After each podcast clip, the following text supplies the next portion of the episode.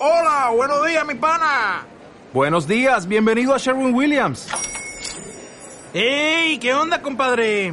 ¿Qué onda? Ya tengo lista la pintura que ordenaste en el ProPlus app. Con más de 6.000 representantes en nuestras tiendas listos para atenderte en tu idioma y beneficios para contratistas que encontrarás en aliadopro.com. En Sherwin Williams somos el aliado del PRO. La búsqueda de los auténticos fenómenos paranormales es como intentar coger un pez con la mano al borde de la orilla del mar. Al menos, el sentimiento de esperanza es semejante. Sin instrumentos y con solo nuestra naturaleza humana, resultaría un intento sumamente difícil. Uno de nuestros oyentes nos comunicó la ubicación de una casa indiana decimonónica, muy antigua, donde los rumores sobre su embrujamiento recorrían la fantasía de los más jóvenes de su quinta. En estos tiempos actuales, pocos se paran frente a un caserón semejante, con una estampa de cine de horror, para recapacitar sobre su auténtica historia.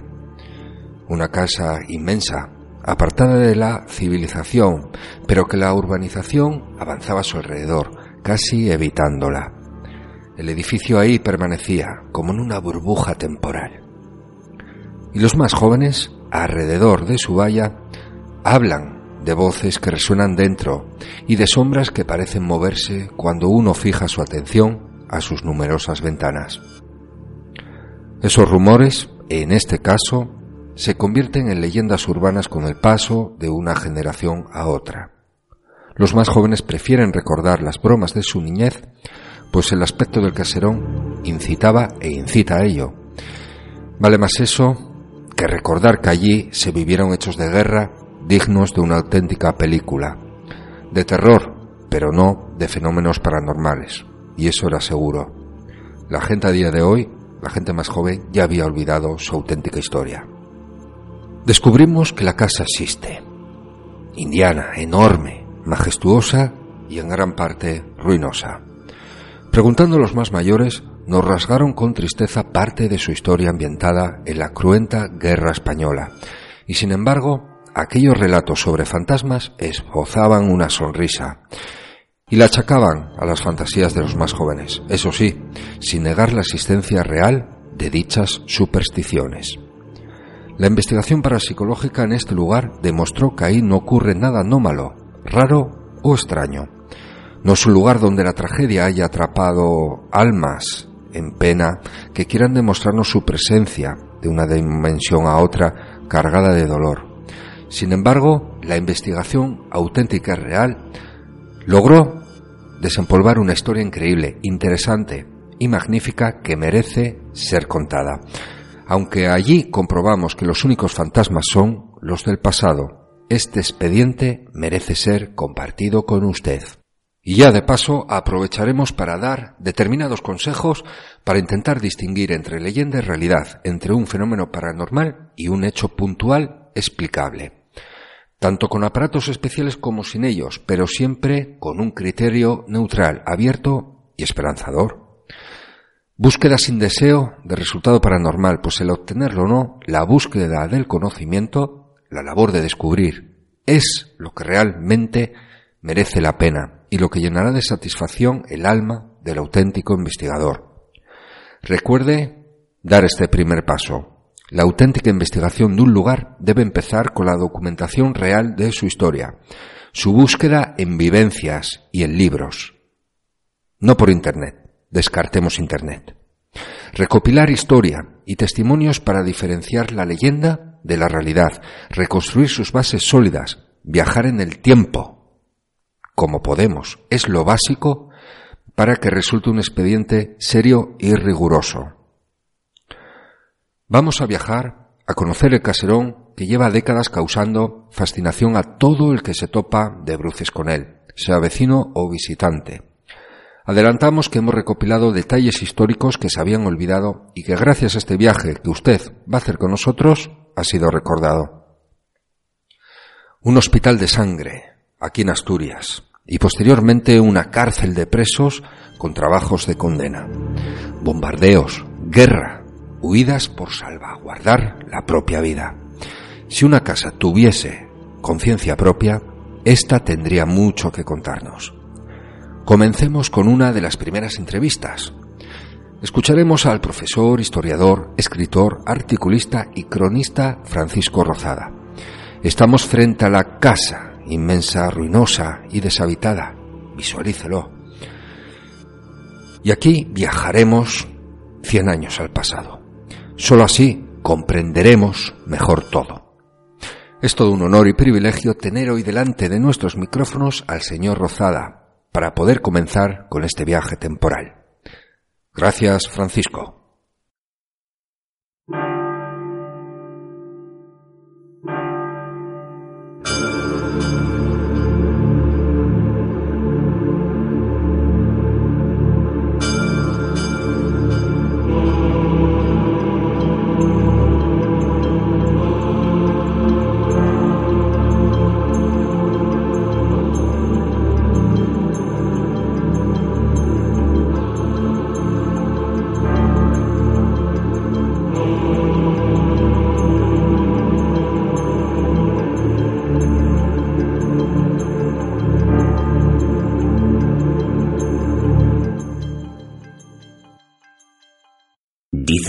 Historias y las leyendas provienen de todo el mundo, recorriendo miles y miles de kilómetros, a través del viento y de las palabras, tanto de día como de noche, sin descanso alguno. No te pierdas Noche de Mitos con David Madrazo.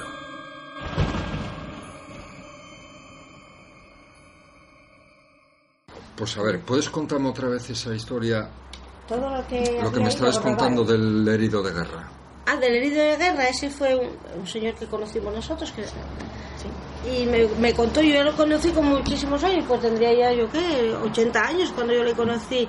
Me había contado que había conocido a una chica, él había sido herido de guerra de la parte republicana y encontró una enfermera, pues bueno, pues eh, se enamoraron, tuvieron su... Y después la vida los separó. Claro, Ella claro. era del País Vasco, él era de, de, aquí de Asturias, de un pueblo de al lado, y bueno, pues se eh, volvieron a separar y cada uno hizo su vida.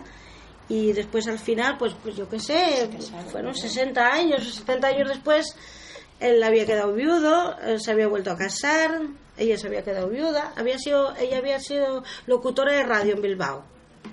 Había sido locutora de la radio, ahora sí. que se me viene a la mente, sí. sí, sí y nada, pues se conocieron por esos países, por esos... En Benidorm, En Benidorm, me parece que fueron y se volvieron a conocer y a reencontrar y, y, vine, y ella se vino para Asturias y pues vivieron como 12 o años así aquí hasta que bueno la vida volvió a, a separarnos. Bueno. ya no por motivos de guerra sino por motivos de edad.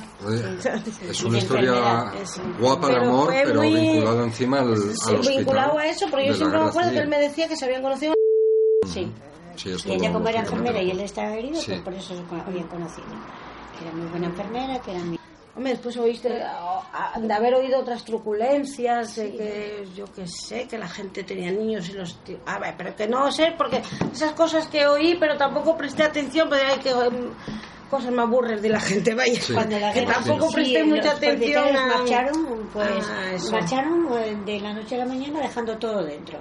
Eran personas con mucho dinero ahí había maravillas. Eh, o sea, los eh, primeros los dueños primeros dueños. desaparecieron. Nosotros, cuando nosotros los compramos todavía en las salas de baño había una, había un, ¿te acuerdas de los azulejos que había en las salas de baño? Que había pues seis o siete había.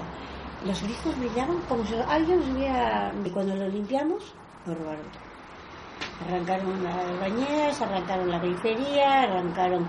Estaba cercada de una verja de hierro como esta, Sí. entera. Toda. ¿En qué año fue, más o menos? Pues hace 30 En el años. 80 y... 80, 80 y algo. 81, 82. 82. Los primeros Lo compramos que- nosotros, sí. no, los primeros fue en, eh, a principios del siglo XX, en 1920, Sí. 23. No te sé decir ahora mismo la fecha exacta, pero fue un, un indiano, o sea, lo típico. Gente que venía de América, que se hacía una, una casa bonita, construyó una casa, le puso el nombre de su señora. Yo eso es lo que leí, ¿eh? Y después, eh, sí, en el momento de la guerra civil, pues marcharon con. Tuvieron miedo y marcharon. Más o menos con lo puesto. Pero es que nunca más volvieron ni a recoger lo que habían dejado, que ni a, ni a abrirse Ah, a casa todo, nunca sí. más. Nunca más. Ya, lo Que es que dejado muerto todo allí y- sin, y él- sin volver a por ahí ni nada. En su momento sí, porque, a ver, de esas cosas que oyes en el pueblo, porque yo, bueno, yo de aquella era muy niña, tampoco. Y no vivíamos aquí. Y no vivíamos aquí tampoco. Y después, bueno, pues vas pillando de aquí una anécdota, ay, pues tú eres hija de la que compraron eso y eso, pues allí. Y yo siempre vi que de aquella, cuando marcharon, pues habían quedado los pianos, los muebles. No sé si es verdad o mentira, o sea, pero yo no lo vi, vaya. Pues era una leyenda, puede ser que, pero que habían quedado pues los muebles, los pianos, la ropa, los, que había quedado todo aquello. Y después, bueno, pues eso todo se fue, Se fue robando. Fueron saqueando. saqueando, saqueando, saque. Claro, pero poco a poco. Pero, pero- No, mentira, pero- o sea, La- la- esa- habría que buscar historiadores. Pero de un día a otro. Gente que- Sí, no sí. sepa- que maneje mejor bien, la historia. vende de No, hierro claro, pero de todo lo que había Además, muy y- dibujada, muy alta, mucho más alta que esta, Claro, mucha la claro. verja que tenía de, de hierro. O sea que- Pero bueno, los que. Cuando lo compraron ya era ruina. Una ruina. Sí, pero la visitamos entera. Pero todavía Sí. podíamos entrar dentro. Sí, o sea, la cuando la, era una ruina ya, ¿eh? sí, O sea, pero la visitamos. La, la compraron con fin de rehabilitarla para vivir o ah, no. No, Encontrábamos no, con fin no. de... Para vivir, Mis no. padres estaban en Francia, pues eh, en el Eso pueblo de que donde había vienes un nacido verano mi padre, una finca bonita. Pero bueno, que los techos Porque estaban bien y todo eso. O sea, no Sí, sí, la de- visitamos entera, bajamos hasta en el sótano, el sótano me acuerdo que había alguien había arrancado una bañera y allí estaba que después sótano será- un- un, momento después ya no estaba Muy la bañera. Me acuerdo, era muy bonita. Por ese fin de que si un día haces algo, no haces algo, o bueno, pues que la vida después te va dando otras vueltas y no, y, no haces lo que... Tuvo que ser muy guapa. ¿eh? No Sí, logras mi hacer lo que murió- Ya murió. Es que después, Yo tenía bueno, un hijo que también murió y que estaba que le gustaba muchísimo ese sitio que él decía eh, yo voy a hacer algo ahí o yo qué sé Bueno, es que, es que es un sitio muy guapo. que nosotros ya La verdad que No está, vamos a hacer nada. está, está muy guapo, muy guapo. Sí, no, el sitio es precioso y, y eso, pero bueno, pues eh, nosotros, pues bueno, pues la vida no, no nos dio el planteamiento que queríamos por circunstancias de la vida. Sí, claro, claro. que no- Nada, me resulta bonito e interesante no pues verlo que- con sus recuerdos de cómo era y no cómo es. Porque Ah, claro, no, los recuerdo, no, no, yo me acuerdo pues, de, y lo chavalina pues de ir allí a Sí, merendar, de entrar en la casa todavía, Sí. de jugar, jugaban por ahí Oye, mirar por los pasillos y testar, o sea, yo se- Bueno, ya y- estaban ruinas, ¿eh? O sea, había que Sí. tener cuidado. Sí, Pero- pero que decías tú, mira, pero la, la habitación bueno. 17, pues igual me la cojo yo para mí, o eso- esas cosas. Pero Pues, recuerdos, ¿eh? sí, sí, Buenos Y si habías visto la película de, ¿cómo se llama? La de, la del hacha, la de, jolín, de Nicholson. Meca, la de. Sí, hombre, es la de Resplandor. Resplandor. Resplandor. Y, y las yo me acuerdo que las habitaciones eran así, estaban como numeradas y a mí eso Sí. me había Ah, llamado sí. un montón. Sí, estaban numeradas. Estaba Y, así. pa- y pasillo, era, Y había tenía un pasillo muy largo. Y, y las eh, habitaciones estaban Y entonces, eh, pues habíamos visto, es habíamos visto curioso, Resplandor sí. y entonces eso es que te daba, Claro, un sí, ambientillo. Sí, sí. Hombre, es que ya lo, yo lo estoy imaginando ahora y ya. tenían hombre, casi largo, largo, largo, las habitaciones, después se subían Y quedan numeradas las Donde- Pero muy habitaciones. pequeñitas, ¿eh? Sin embargo. Claro, muy probablemente lo que sirvió como, Como hospital. como habitaciones fue Pues sí. después aprovechado por, para albergar a los presos, seguramente, ¿no? Sí, claro, ahí no lo, lo, lo- un lo número, enumerado era por eso, claro, por cada habitación una, una, claro. Que a nosotros también nos había chocado aquello, que una casa particular donde tú vives con Sí, tu señora se y tus hijos, estén las... eh, pues sí, que Sí, pero si lo analizas realmente, Sí, habitaciones sí, sí, de, de- Claro, de eso hospital, de eso, habitaciones. pues sí, sí, sí. Yo me acuerdo visitar eso, luego tenía una bodega inmensa. Sí. Abajo, tenía así con el... Se bajaba con los... Claro, tú ya, ya visitábamos eso con muy miedo, bonita, ¿eh? Y pisando así con cuidado, ten cuidado aquí, no te la pegues aquí, ten cuidado allí. Y había una bodega inmensa, y yo me acuerdo, a mi padre le gustaba muchísimo el vino, el vino bueno. Esa cosa. Siempre soñó con tener una bodega de Oye, vino. con que Y decía él, aquí sí que tengo sitio para, tomar- para meter vino. Lo malo de esto Porque que era una bodega inmensa, pero inmensa. es que nos lo estáis contando y, y lo malo es que tenemos que estar fuera. Como fuera. Que no podemos entrar abajo a comprobar lo de la bodega. Ay, que es muy podemos entrar, Eso se veía por fuera, ¿eh? Por fuera, sí. Hay unas ventanas que te Hay se, y no sé, se bajaba muy No bien. sitio Quizás es mes- menos No, peligroso no, bajar no, que subir. no. Eh, se bajaba una escalera como, como la escalera de mi casa. Sí, Había pasos, pero no muy y- profunda. Habría, no me acuerdo, pero quizás seis o siete pasos que se van, anchos,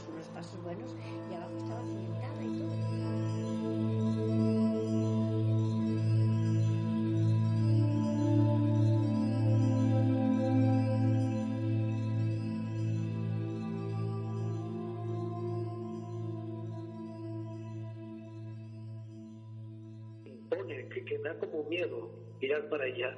Mucha gente me comenta que cuando pasan eh, cerca en autobús en coche o tal, siempre se preguntan, pues, ¿qué historia tiene esta casa? Porque realmente es muy desconocida.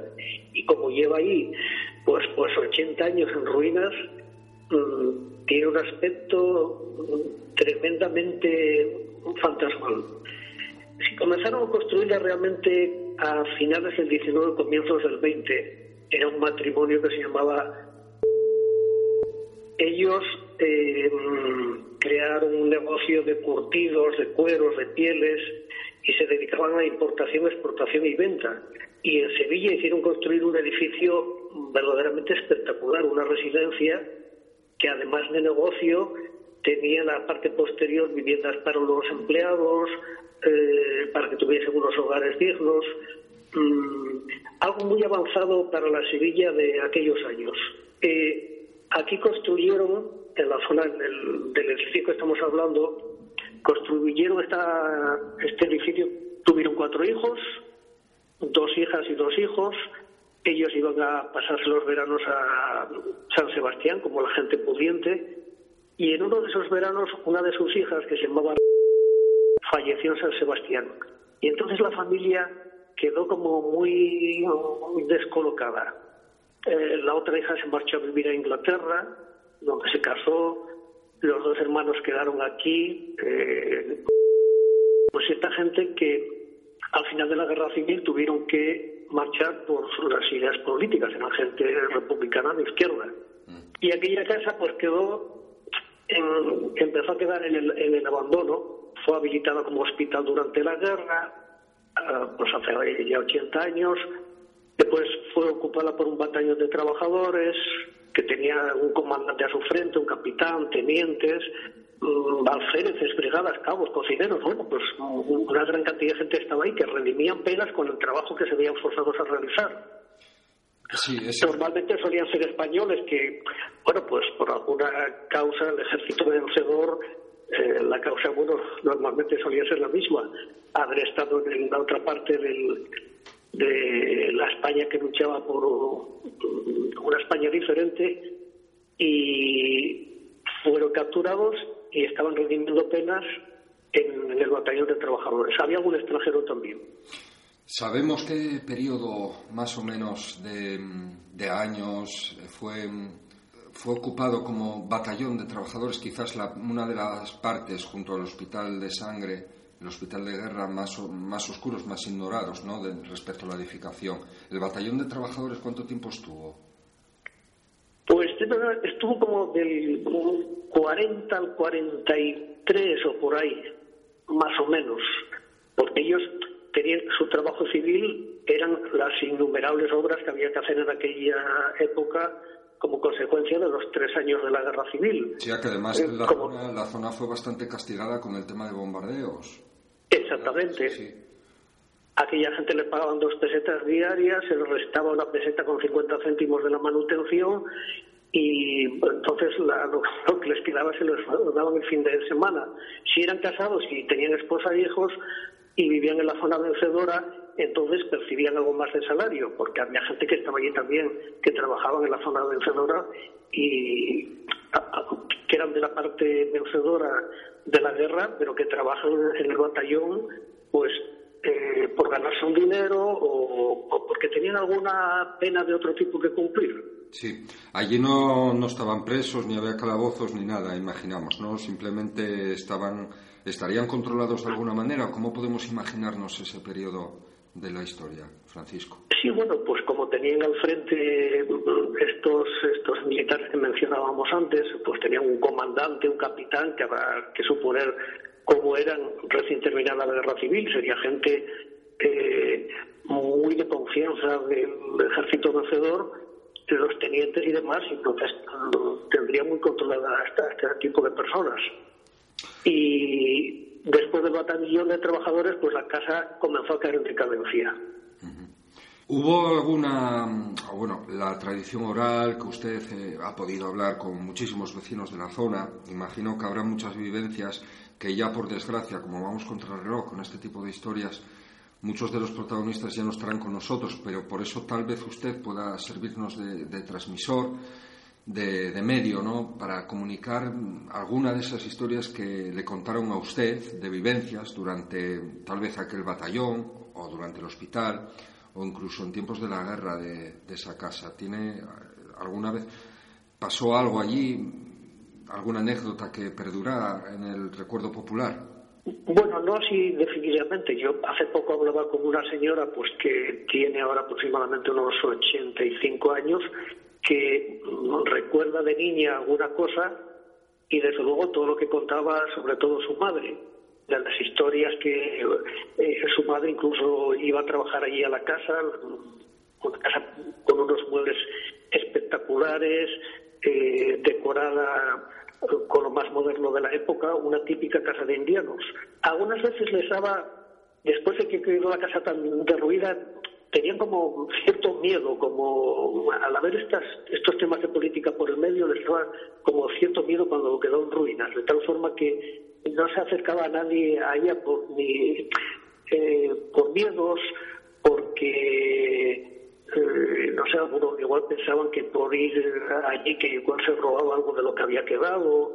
Quedó como un tema tabú. Estos temas que ocurren sobre todo en, pueblos que son pequeños y que hay gente que piensa de una manera, gente que piensa de otra, pues, de, por ejemplo, de pues Nunca más se habló, no se sabía nada de ellos. Al final supimos que estaban en Argentina. Un nieto de ellos es el que vendió el edificio recientemente. Y la casa está ahí, sobre todo yo lo que más me llama la atención es la galería que tiene. Es increíble que se mantenga en pie con los vendavales, con los inviernos y pasan años y años y años y está sostenida por una pequeña, delgadísima columna de hierro es increíble que se mantenga en pie porque tiene metros y metros sin apoyarse en nada. Increíble que no se haya derrumbado la galería y la mitad del edificio.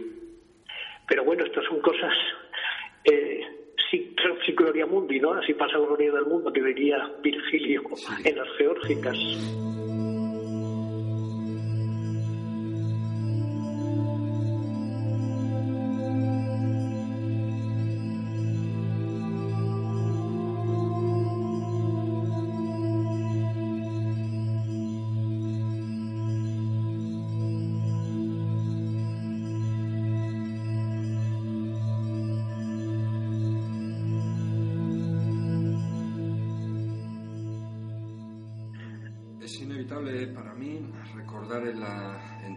Que también podrán escuchar eh, los oyentes en este mismo podcast, programa, pues la entrevista con, las dueñas que nos hablaban de, de lo mismo con lo que empezábamos esta entrevista, los rumores ante una vieja casa imponente que van mm, transformándose a lo largo de, de, las décadas y de las generaciones. Hablaba ahora de, la gente joven que le llama la atención como la típica casa embrujada por estar en ruinas y ser tan grande y tan antigua, pero también los de antaño nos contaba el respeto a, todo lo que pasó en la guerra civil y que algunos existen estos mitos, ya que estamos en programa Noche de Mitos, también nos encargamos de desmitificar o incluso de acercarnos a la verdad. Son tiempos más abiertos, más eh, en el asunto de la libertad de expresión. No sería la primera vez que indagando en estos casos, como en el Colegio de Turón, encontramos testimonios sobre fosas comunes, que nadie se atreva a hablar, y es algo que está en el rumor, no de la gente contemporánea de ahora, que habla de casa embrujada, sino los más medianos, de, mediana edad. Nos hablaron de que posiblemente exista algún tipo de enterramiento y que hubo alguna ejecución. ¿Ha usted eh, oído hablar de este asunto, Francisco, de manera oficial, entre comillas? No realmente, esos son algunas veces rumores nunca confirmados, también si eh, los típicos fusilamientos en las proximidades del cementerio, pero que nunca se pudo corroborar ninguna cosa así claramente. Efectivamente, los eh, jóvenes y chicos ahora pues lo ven desde otro punto de vista. la pasada noche de Halloween les incluso apetecía ir a hacerse una fotografía en las inmediaciones sin acceder al interior, sino desde mismo desde, la acera hacerse unas fotografías disfrazados con el edificio detrás, porque es lo más eh, parecido a una noche de Halloween o que parece que va a salir Frankenstein. La casa tiene un aspecto pues pues lamentable. Es difícil imaginar aquel eh, aquel paseo de camelias que había en la entrada. Sí, de hecho, en su época, en su época de esplendor, tuvo que ser algo increíble. Nos enseñaban las dueñas allí en su casa un, un cuadro, una representación de, tal vez un, antiguo grabado, tal vez una, una plumilla, más bien, tal vez. Eh, no sé si usted ha podido acceder a alguna estampa gráfica de, cómo fue por, por, aquel entonces la casa, ¿no? Realmente no, a no ser a no ser que tengan alguna información, pues de la familia que queda, que gente, por cierto, muy gente muy maja, que se dedicaron a los muebles, que se dedican a la pintura, pues que mandó construir la casa era hermano de la abuela de una señora que se dedica a la pintura, eh, hizo una exposición recientemente en Oviedo. Posiblemente esta gente tenga por familia algún tema, alguna fotografía, no fotografía realmente, sino alguna lámina o, algún cuadro, lo mismo que este tipo de edificios, iglesias, por ejemplo, bueno, pues todas las iglesias del Consejo, algunas de las que tenemos poca, eh, sí, tendrán una plumilla seguramente de la idealización. ¿Qué fue más cruento, quizás, el periodo de hospital o el, periodo de batallón en, plena posguerra? Porque, por lo visto, la gente, la tradición popular hace referencia, aunque no saben dar con muchos detalles, a episodios bastante violentos en tiempos de batallón de trabajadores. ¿Es cierto esto? ¿Tiene usted alguna referencia? ¿Escuchó algo de la gente más mayor? Francisco? Sí, seguramente haya sido más desagradable la época del batallón de trabajadores que después de como hospital, que ya es otra cosa. Un hospital ya lo asocias más, bueno, pues al tipo de hospitales que había.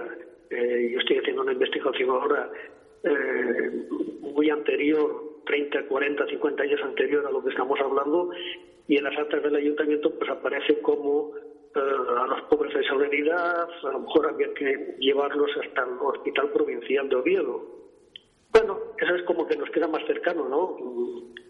Pero el batallón de trabajadores ya es otra cosa y estar allí obligado y eh, tipo la guardia que tiene cada durante día y noche para que nadie consiga escapar y tal, tiene que ser algo más, más fuerte, más duro, más mm, desagradable.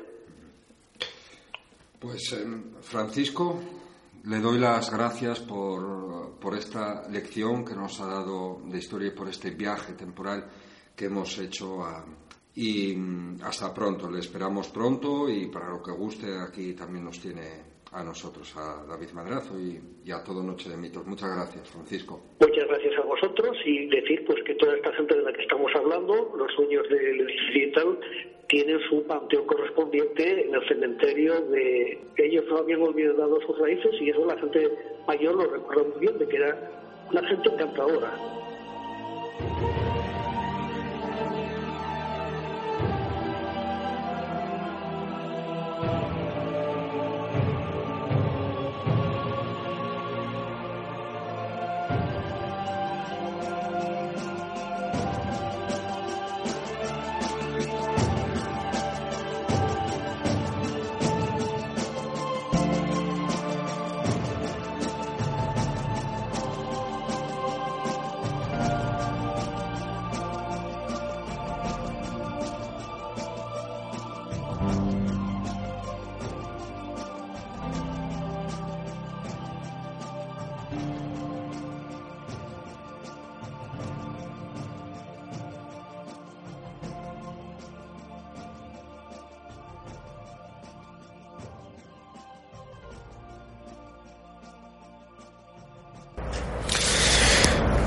Bienvenidos a Noche de Mitos. Hoy os enseñamos un enclave muy particular, una casa con muchísima historia y más de los que os podéis imaginar.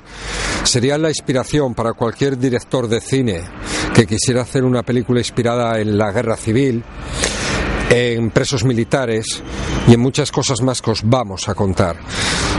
No diré la ubicación del lugar. Ya sabéis que desde hace unos podcasts atrás queremos evitar que, que, la gente invada esos desalmados que pagan justos por pecadores, lo sé, pero por eso no damos la ubicación, no queremos que haya allanamientos, no queremos que venga gente a lucrarse con rutas, con trabajos ya hechos.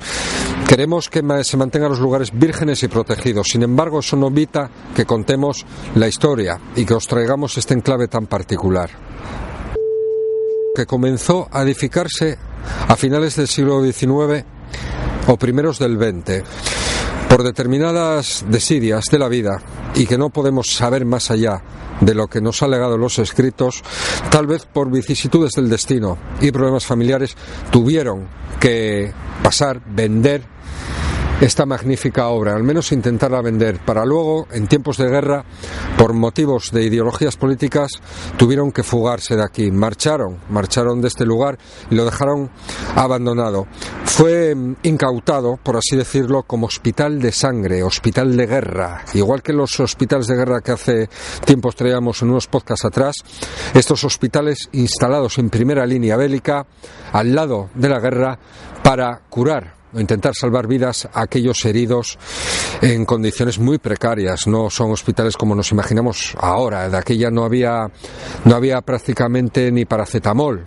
¿eh? Es decir, no habría ningún tipo de analgésico en una cirugía, los cosidos, imaginaros, ¿no? Incluso las precariedades que había para albergar tantos heridos, dejar tantas ambulancias como nos han dejado aquí las, las crónicas.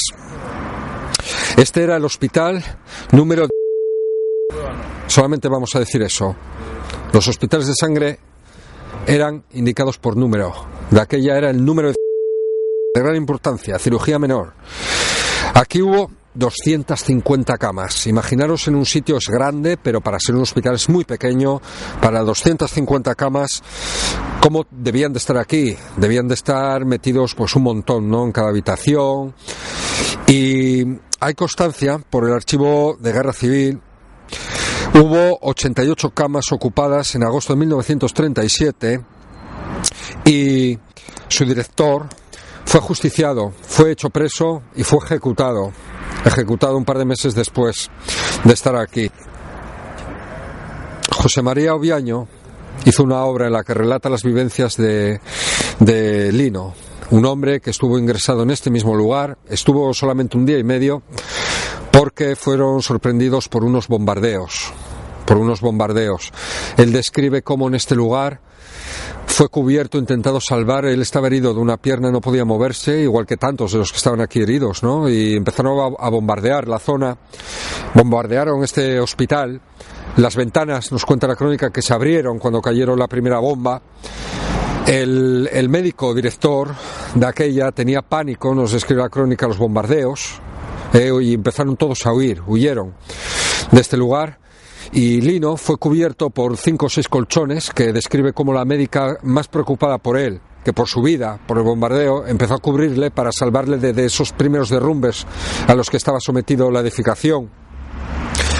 Y como luego, pues en las ambulancias de aquella época, muy pocas, pero eh, se fugaron, se fugaron para, para evitar pues la, la, desgracia, ¿no? Desde el aire los hospitales de sangre eran escogidos porque había mucha vegetación, de aquella sabíamos que había árboles frutales, tenemos el magnolio aquí increíble que aún perdura y ocultaban las furgonetas en ese, de, de, esa manera para evitar los bombardeos y que supiesen que había ahí un hospital, ¿no? Después de toda, de toda esta historia del hospital, que ya de por sí ya de por sí esta historia pues pondría los pelos de punta. Cuando hablamos de lugares impregnados donde la energía se queda, este sería el lugar idóneo a ello. Pero después fue una especie de, de cárcel, por así decirlo, donde presos que trabajaban para la comunidad eran custodiados y por supuesto estaban presos en este lugar. Aquí comían, dormían y eran vigilados. Hubo bastantes refriegas entre ellos, por supuesto, y duró durante bastantes años después eh, de, de la contienda de la guerra civil, tomado como lugar donde los presos vivían, comían, eran controlados para cumplir su condena y hacer trabajos comunitarios por los alrededores. La gente a día de hoy, la gente joven, se agolpea alrededor porque es la, la, típica casa antigua, la típica casa que, que, que, se refiere a la casa encantada del lugar, ¿no? La casa donde, donde influyen muchas leyendas, donde lanzan muchas leyendas urbanas, podríamos así decirlo. La gente piensa que aquí hay fantasmas sin saber su historia, que fue abandonada sabe Dios por qué, qué cosas ocurrirían en esta casa. Y realmente eso fue lo que nos trajo a investigar primero el lugar aquí. La cantidad de leyendas que corren en torno a ella, de gente que, que dice que ve cosas, que oye, que escucha cosas desde fuera. Y realmente vamos a intentar descubrir si es verdad eso o no, pero creemos que no es verdad porque llevamos un montón de horas aquí. Gracias a, los dueños, por supuesto, que mandamos un afectuoso saludo. Hemos descubierto, sin embargo, una historia que a pesar de que no exista fenómeno paranormal y lo vamos a desmitificar en esta ocasión, si os vamos a contar la historia que, que, que aquí perdura, la gran historia del hospital de sangre. Y luego la, la cárcel de presos políticos es algo que es inaudito y que es digno de contar. Y eso es lo que nos ha hecho llegar aquí y hacer caso a esta historia. Por un lado, contar la historia real, que supera con creces la ficción, y por otro lado, desmitificar todo eso. Cuando llegue un poco la noche vamos a intentar también grabarlo en infrarrojo, que lo veáis. El audio, como podéis ver, intentaremos grabar, pero realmente pasan muchos coches por aquí cerca, así que el tema de psicofonías realmente no. Hombre, siempre podemos llevar a sorpresa, ¿no? Pueden captarse en cualquier lugar. Y realmente aquí, de haber impregnación, ha ocurrido. Pero de ahí a lo que dice la gente, que vean luces, que se escuchen voces, pues no. Eso realmente golpes, voces, hemos estado incluso por dentro y llevamos un montón de horas y hemos estado muy tranquilos. Seguiremos, seguiremos emitiendo y haciendo pequeños cortos de esto, ¿vale? Para seguir contándoos esta historia tan increíble.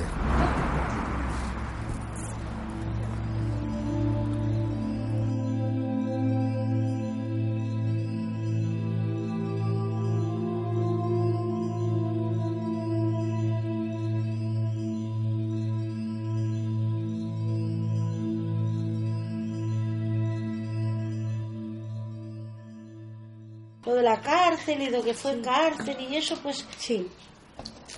Fue así más bien puntual. Que hoy estoy, en algún momento fue um, cárcel de, durante la guerra, pero tampoco dices tú, ¿y qué pasó? ¿Qué hubo? ¿Qué sabes? O cuéntame más. Pues fue cárcel y ya. Y ya. ya sabes más o menos lo que pasaba, lo que había en una cárcel y lo que se podía producir. Tampoco es que y claro, eso siempre pre preguntas a gente que es mayor, o sea, o que no te llegan a recordar, o que eh, recuerdo no oye bueno porque no sé. la persona que nos vendió a nosotros sabía mucho de eso. Eh, fue el que me dijo aquí hay bastantes muertos eh, que, que, yo dije no, no me digas más nada no, no quise Hombre, a ver, a ver siendo la época que fue es, que, sí, claro, es posible es posible que claro, reposan huesos claro, ahí posible que, estoy segurísima yo también estoy segurísima. Sí, sí, no, no, estoy seguro. ¿qué sensación les produce que soy muy dada a creer en que por hay llamarle algo, así ¿eh? Entonces, o sea, a ti te pero hay sitios que te dan mal sí, malestar creer que hay algo que se mueve. Sí que hay la vida. Llama X como sea que seas creyente que no seas creyente Sí. que, eso, que haya algo por ahí algún fenómeno que nos demuestre que, que esta vida terrenal no se acaba así de una y- manera tan pues sí porque no lo va a ver tan así plum porque te moriste y yo en ese caso pues me da un poco como mm, sí eh, como me han contado esa historia un poco no sé cómo un poco rara de los muertos y que los de la manera que los- unos morían y otros los mataban allí los tiraban al pozo y pienso eso que hay gente ahí que está Eso sí. ahí y que Sí, padeció sí, sí. ahí que está y que ahí, padeció y que sufrió y que a lo mejor los mataron justamente porque porque no eran del partido no eran no, no pensaban como tú simplemente por eso porque y esto se basa en el pozo ¿eh? sí eso se basa en el pozo Pozo, en- Eso está en el pozo, en Pues aquella Pues mira, por si acaso Según cuando- subes el caminito aquel, pegado a la esquina de arriba, eh, pegadito, allí está el pozo. cuando grabemos a por allí le rezaremos mentalmente un Padre Nuestro por si acaso ¿eh? Eh, pues, si acaso, Por si acaso, ellos. echar un padre pozo. por ellos está muy bien, anda. sí. Probes. sí La no verdad, sea lo que sea probes.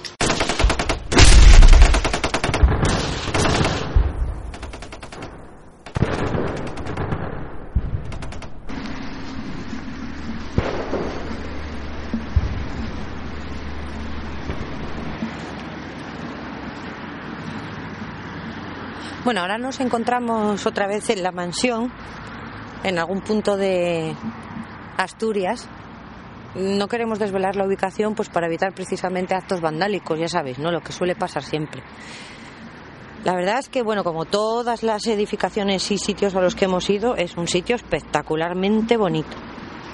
Pero tiene un encanto de lugar abandonado. Esto sí es una casona, sobre todo para los que sois tan seguidores de la serie americana American Horror Story, pues sería un escenario, vamos, estupendo para poder rodar alguna temporada. Es una auténtica casa abandonada. Está completamente en ruinas, pero tiene el encanto especial de esos lugares, ¿no? Que se encuentran en sitios de difícil acceso, abandonados, con las enredaderas subiendo por las paredes, puertas con candados llenos de polvo que llevan aquí décadas sin abrir, escalinatas, trozos de columna caídos. Al fondo veo una de las sierras de Asturias y está rodeada en gran parte por, bosques. Creo que muchos son castaños y pinos. Tiene un enorme árbol aquí al lado de lo que queda de, de uno de los corredores. Este corredor es de madera está parcialmente caído, no del todo. Es muy curioso porque solo lo sostiene una única viga que se encuentra justo en el centro. Es lo único que sostiene este corredor. Era lo que nos decía nuestro amigo el historiador, que, que era como muy peculiar. Muchas veces me paro a pensar cuando estoy en un sitio de estos cómo fue la historia, ¿no? ¿Cuánta gente no habrá venido de visita aquí? A ver a los antiguos dueños, a sus hijas, a sus hijos, pero sobre todo qué historias no guardarán de cuando fue pues un hospital de sangre. Cuando todos aquellos heridos de una guerra absurda, como siempre, como todas las guerras, se encontraban aquí. ¿Cómo serían las enfermeras? ¿Cómo serían las heridas? ¿Cuánto lucharían pues, por conservar la vida de esas personas? Que muchas veces estaban metidos en esos conflictos sin haberlo querido. ¿Cuánto no sabrán, no, estos muros? Como contaba David, una de las historias cuando empezaron a bombardear este sitio y una de una persona del equipo médico, una mujer, pensando más en la vida del paciente que en la suya propia, le tapó con varios colchones por encima para evitar que le cayesen cascotes o restos de, de paredes que pudieran caer al ser bombardeados. La verdad es que la casa es muy grande. Tiene, no sé muy bien si tres pisos o dos pisos y una guardilla, un ático. Yo creo que son tres pisos y un pequeño ático. En la parte delantera, lo que yo voy a llamar la parte delantera, que es la que da pues el camino donde nosotros hemos dejado el coche, la parte delantera tiene una escalera preciosa, muy derruida. Aquí podéis oír ya los pájaros de la noche, ¿no? Que nos vienen a dar la bienvenida. Em, esa escalera medio derruida todavía tiene una columna a uno de los lados y llega justo tiene un pequeño camino empedrado que llega justo a donde nosotros dejamos el coche. Nos contaba el dueño que en esta, justo ahí al, bajar las últimas escaleras que quedaban, estaba todo lleno de árboles. Había cuatro árboles enormes que daban sombra y un muro de piedra muy alto también para preservar un poco la intimidad de la familia, que de hoy, hoy en día ya no queda nada. Me estoy adentrando ahora mismo pues por uno de los laterales, según lo estamos viendo de frente, pues sería por el lateral izquierdo, también tiene una escalera con con unas columnas preciosas, debía de ser una de las una puerta secundaria. Y es donde se encuentra el resto del, del corredor de madera precioso, madera forjada, a todo lujo, la verdad es que construida a capricho, ¿no? Esta casa. Una enredadera gigantesca sube y se está comiendo prácticamente la mitad de, de este corredor. Ahora que está cayendo la noche, la verdad es que impresiona mucho el sitio es como todas estas edificaciones, ¿no? Tan antiguas que tienen tanto dentro, que parece que se enfurruña un poco cuando cae la noche, ¿no? Se pueden ver dos pequeñas claraboyas que van a dar a los sótanos que también estuvimos, no se conserva, bueno, pues ah, evidentemente ningún mueble ni nada por, el estilo, ningún enser, pero sí se conserva lo que es el sótano, donde estuvo, cuentan que hubo incluso gente que estuvo aquí presa, ¿no? Retenida. La parte de atrás de la casa es muy curiosa porque hay un árbol que nace, eh, las raíces nace justo en el muro, en el segundo piso. Una cosa muy curiosa. Y la enredadera come la otra mitad de la casa. Ahora mismo, pues bueno, está empezando a anochecer, la niebla está empezando a caer por este lugar y bueno, empieza a ser un poquitín menos tranquilizador, la verdad.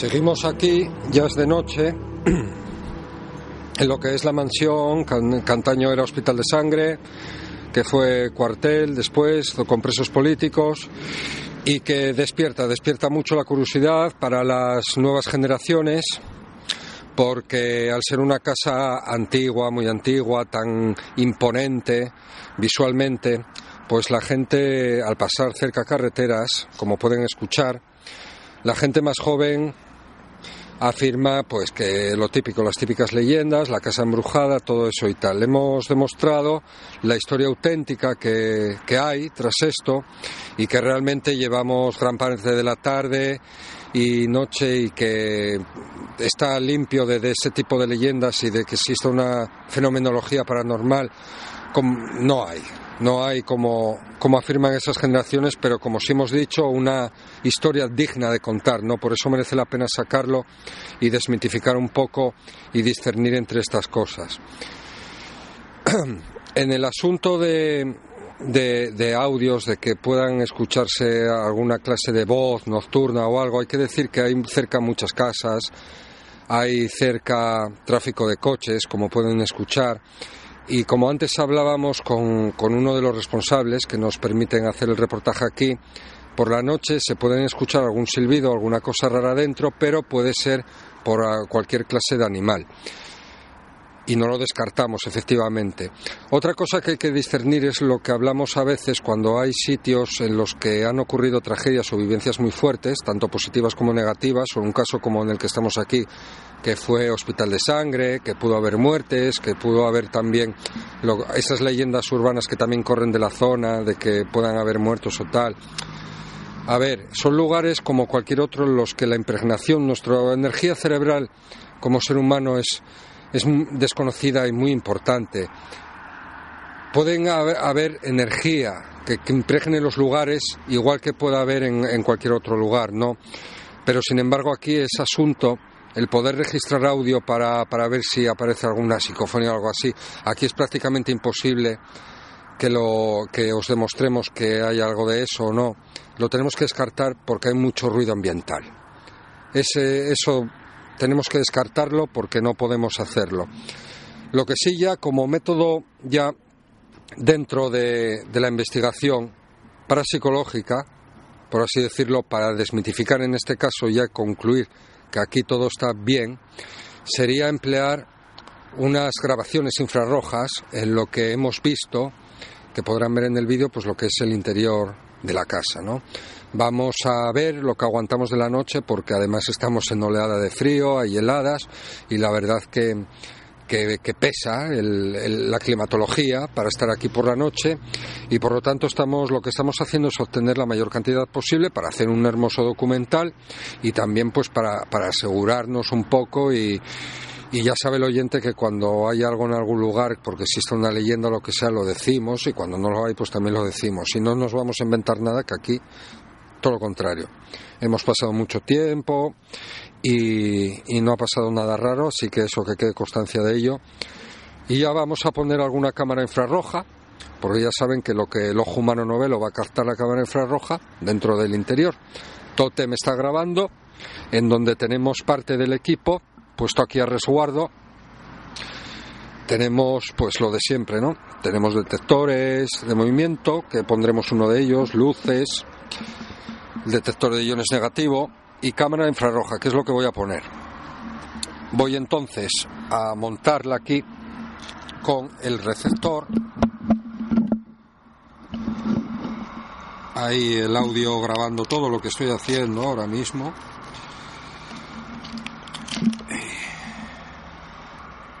Bien, ahora lo que estoy haciendo es voy a conectar el receptor y una cámara inalámbrica pequeña de infrarrojo.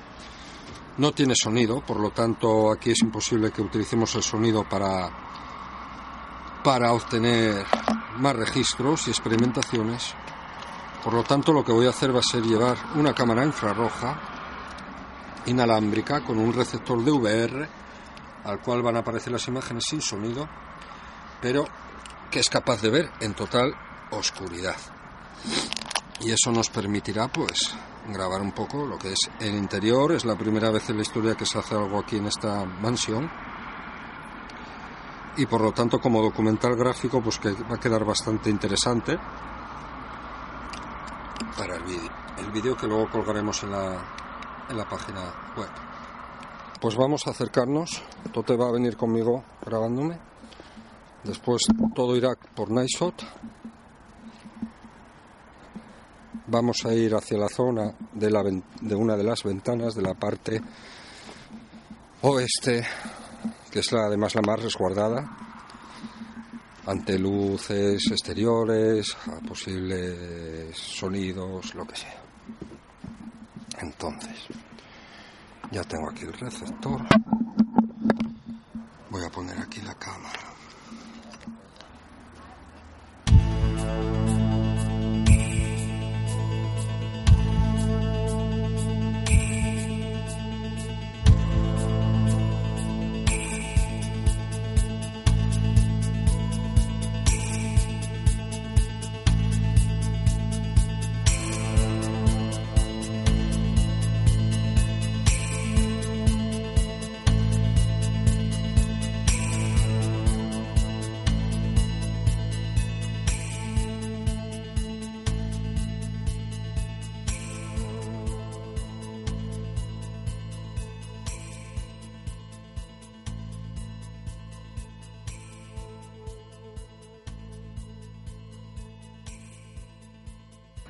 Seguimos aquí en la mansión, hace ya mucho frío. Montamos la cámara infrarroja otra vez, hemos cambiado la batería y he estado un poco dentro, ¿no? De las dependencias, de, bueno, de lo que queda de la ruina. Y estábamos dentro y fijaros lo que puede llegar a ser la sugestión, los efectos que puede causar las luces y las sombras ante alguien que se sugestione, ¿no? Porque aquí, si os fijáis, vemos una sombra talmente de una persona, además de perfil y todo, se puede ver a veces. Y claro, tú afirmas, dices tú, caray, los compañeros no son porque los compañeros están al, al lado norte de la fachada de la casa, bastante lejos de donde estamos nosotros, ¿no? Parece talmente imposible, sin embargo, de seguro es un reflejo de la sombra y de la luz, ¿verdad, Tote? ¿Qué ha sido para ti, Tote, estar dentro de estas dependencias ahora a la noche? Porque siempre la hemos visto por el día. Hombre, la verdad que es una experiencia eh, increíble. Porque, hombre, de día cuando vienes, eh, a ver, es como todo, ¿no? De día no te da... Eh, se ve de otra forma, de noche es más, más misterioso. y a la vez que bueno vas recorriendo sus, sus, habitaciones y todo eso pues te da mucho respeto yo sentí mucho respeto ¿eh? aunque dicen que hay gente que, que dice que hay algo, hay otra gente que no. Pero bueno, respeto, respeto sí. Sentí bastante respeto por, por estar en, sobre todo en las habitaciones, ¿eh? según pasas por cada una de ellas, como si hubiera vida, ¿no?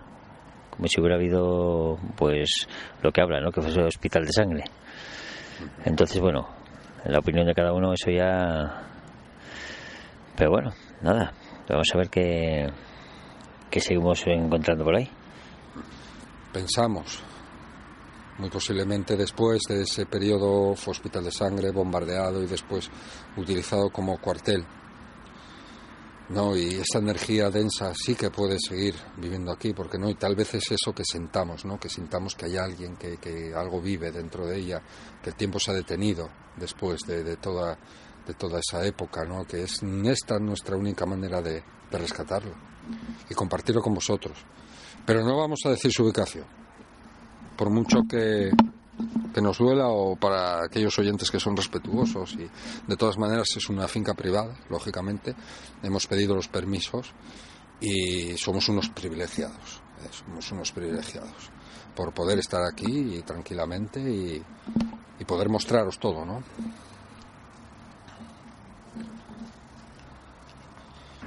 Aquí podéis escuchar, estamos ya en la cara norte, cara norte, y cómo el ruido ambiental, los coches, toda la civilización crece en torno, en torno a la construcción. Como hablábamos, Tote y yo estábamos eh, debatiendo sobre cómo, sobre cómo este lugar queda como una burbuja temporal que es lo que es, porque al estar ser un edificio tan antiguo, protegido, que no se puede edificar así como así, hay que restaurarlo, tal, la civilización crece alrededor de él, se extiende, la modernicidad fluye, flu- fluye de forma normal en el tiempo y sin embargo esto queda como una burbuja temporal y entonces estábamos dentro y sentías, pues claro, sientes las vivencias, puedes llegar a, si estás solo aquí, normal, te, uno se puede sugestionar aquí en cualquier casa en este estado. Pero claro, sientes la vivencia, es como si viajaras en el tiempo porque estás en una burbuja temporal. Y estábamos recordando pues cuando fue hospital de sangre, cuando luego fue cuartel, cuando hubo presos y que probablemente ya su estado de ruina hubiese comenzado con aquellos bombardeos que hubo, en el que en Memorias del Lino hablábamos de ello. Y claro, tú aquí dentro te sientes eh, romántico, te sientes en, otro tiempo. Es inevitable recordar esos tiempos y claro, si, si uno está aquí solo o en cualquier casa de esta índole, pues eh, lo, puedes llegar a, fantasear, incluso a ser sugestionado.